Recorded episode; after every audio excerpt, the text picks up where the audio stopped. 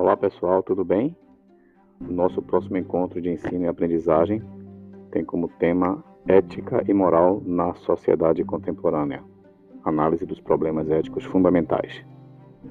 Desse modo, vamos estudar as diferenciações e elucidações conceituais entre ética e moral e também como os pensadores contemporâneos trataram a ética a partir de problemas fundamentais do nosso tempo, tal como a banalidade do mal da violência e da crueldade, tema desse podcast. Você já observou que o mal tem sido banalizado a ponto de nós, seres humanos, naturalizarmos essa atitude com ações violentas e cruéis? Pois é, Hannah Arendt é uma filósofa contemporânea que em seus escritos discutiu com propriedade a banalidade do mal. Arendt, judia, viveu na época do nazismo alemão e dedicou sua obra para compreender o fenômeno do fascismo alemão a crueldade e a violência que ele propiciou. Então, pessoal, como compreender e desse modo evitar que novos fenômenos sociais como o fascismo alemão ocorram é para Arendt uma questão urgente para a ética contemporânea. A filósofa tem por base em sua reflexão a experiência totalitária, pois é nesse tipo de regime político que o mal se expressa e se concretiza em práticas violentas de extermínio e coação. A pergunta sobre o problema do mal é uma forma de tentar compreender o que para a filósofa parece inexplicável, como a violência e a brutalidade tornam-se práticas naturalizadas entre os seres humanos. Observe bem que a Arendt pretende mostrar é como esse tipo de modo de vida leva o ser humano a se reduzir a seres naturais, perdendo aquilo que os define como humanos, que são a sua capacidade de reflexão, de tolerância. Então, uma abstinência total da ética. É interessante notar que o debate sobre o mal proposto não tem um fundo na moral religiosa que define o que é o bem, o mal, o céu, o inferno, Deus e o diabo. O mal para Arendt não está relacionado a uma malignidade essencial e instintiva. E é exatamente isso que torna sua filosofia sobre esse tema tão interessante.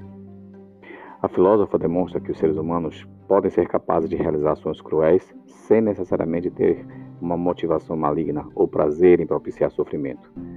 Para a autora, o mal se torna banal em uma sociedade em que a industrialização e a técnica penetram de tal maneira no modo de vida que as ações nessa sociedade se tornam tecnicistas. Façamos aqui uma breve reflexão. A busca constante do homem contemporâneo está ligada ao cumprimento de tarefas e ao alcance de metas, e desse modo Todas as ações se configuram como meios para alcançar fins e não como ações refletidas e comprometidas com o exame das razões que nos motivam. Aqui eu peço a você um pouco de atenção para entender como a filósofa passou a discutir a banalidade do mal. Lá nos idos dos anos 1960, ela cobriu em Jerusalém o julgamento de Eichmann, um nazista responsável pelo transporte dos judeus para campos de concentração durante o regime de Hitler. Observando o depoimento de Eschmann e como ele, se, ele realizava sua defesa em juízo, alegando que apenas cumpria ordens que lhe foram delegadas e que não via sentido em ser tratado como criminoso e que não sentia que possuía qualquer responsabilidade pela morte das pessoas que transportou, pois o que ele fez foi apenas cumprir as ordens recebidas com rigor e eficiência.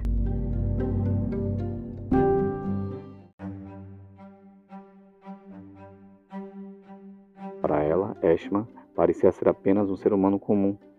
Ela não via nas suas ações qualquer motivação maligna. Foi justamente o comportamento de Eshma que levou Arendt a falar sobre a banalidade do mal.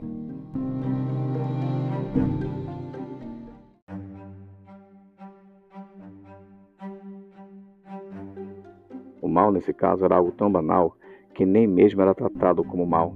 Era banalizado e transformado em obrigação, dever a cumprir, trabalho a realizar. É um mal sem relação direta com a maldade, nem com nenhuma patologia psicológica ou com compromisso com alguma convicção ideológica. Mas que, da mesma forma que a maldade gera sofrimento aos demais seres humanos. Quem pratica essa espécie de mal não se sente responsável por suas ações, pois se considera apenas mais uma peça de uma engrenagem e pensa que a motivação pela ação que comete não pertence a si mesmo, mas a outrem, a outra pessoa. Por isso, essa espécie de mal espalha-se com rapidez e converte-se em algo cotidiano, natural, banal. Desse modo, conclui a filósofa, que o mal banal é resultado da falta de pensamento. É porque a pessoa se recusa a refletir sobre o que realiza de forma mecânica e não se sente responsável pelo resultado de sua ação. Apenas submete-se a um conjunto de regras externas de tal forma que anula sua capacidade de reflexão e apenas acata aquilo que lhe foi proposto.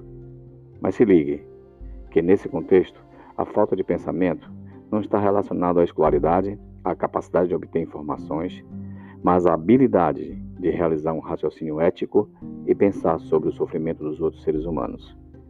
Aquele que pratica o mal banal abdica da capacidade humana de guiar as próprias ações.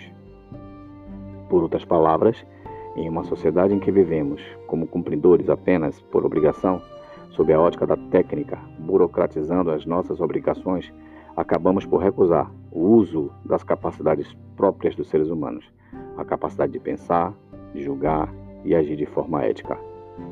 Isso resulta em uma série de indivíduos que não se percebem como parte de uma comunidade, mas apenas como seres voltados à realização de seus objetivos e obrigações pessoais.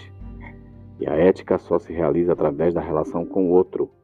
O praticante do mal banal renuncia a pensar sobre essa relação, prefere viver como se não compartilhasse o mundo com outros seres humanos e escolhe não pensar sobre o mal que pode estar provocando aos outros através do simples cumprimento de suas obrigações.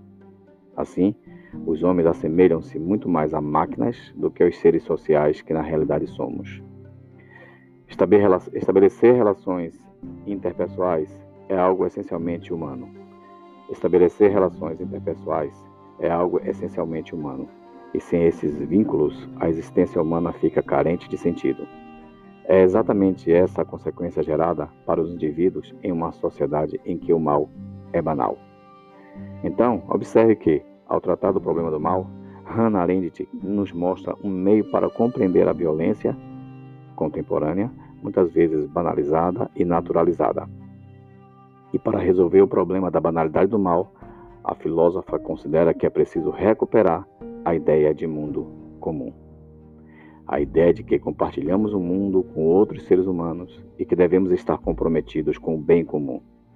Esse cuidado com o mundo que compartilhamos com os outros propiciaria aos homens se sentirem amparados pela comunidade em que convivem, considerando-se corresponsáveis por essa comunidade e pelo bem-estar dos seres humanos iguais e diferentes. Bem, pessoal, é isso aí por hora.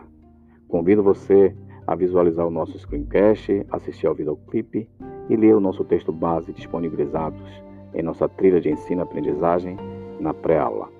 Esses materiais têm informações importantes e interessantes para o nosso encontro síncrono na próxima aula.